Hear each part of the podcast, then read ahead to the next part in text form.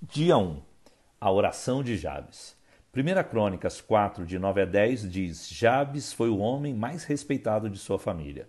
Sua mãe lhe deu o nome Jabes, dizendo: Com muitas dores o dei à luz. Jabes orou ao Deus de Israel: Ah, abençoa-me e aumenta as minhas terras.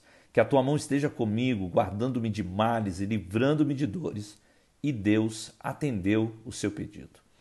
Esse é um tipo de oração feita por cristãos comuns que querem alcançar uma vida extraordinária. Você pode procurar em todas as demais páginas da Bíblia e você não vai achar nenhuma outra informação sobre a vida de Jabes, além das que aparecem nesse versículo que eu acabei de ler. As coisas começaram mal para uma pessoa que ninguém conhecia.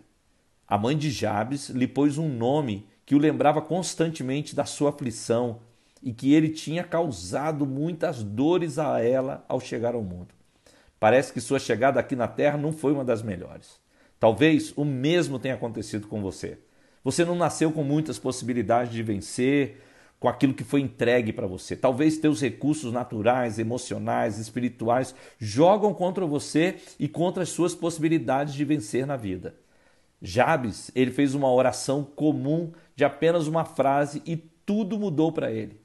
Sua vida, meu amado, minha amada, também pode mudar. Na verdade, sua vida também muda quando você descobre a possibilidade de se aproximar de um Deus amoroso, todo-poderoso.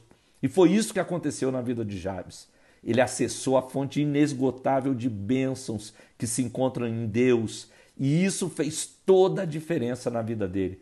Tudo acabou excepcionalmente bem. Deus concedeu o que ele tinha pedido. Ele afirma que no final ele se tornou mais ilustre, mais glorioso que todos os seus irmãos. Jabes cresceu como todo garoto odiaria. Sua mãe chamou seu nome Jabes, dizendo: Portanto, com dores o dei à luz. O fardo era pesado demais no nome de Jabes. Era um nome que definia seu futuro. Na perspectiva dos seus pais, ele era um causador de dores. Se ele pegasse no copo, quebraria. Se ele saísse, ia deixar a luz acesa. Se ele se casasse, seria infeliz. Do trabalho, ele ganharia pouco e nunca teria o suficiente. Ele causaria dores. Mas como é que Deus via Jabes?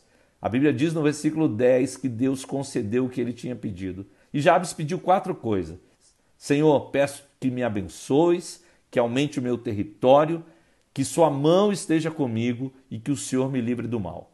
Com essa oração, Jabes mostra o seu desejo de mudar o curso da sua vida.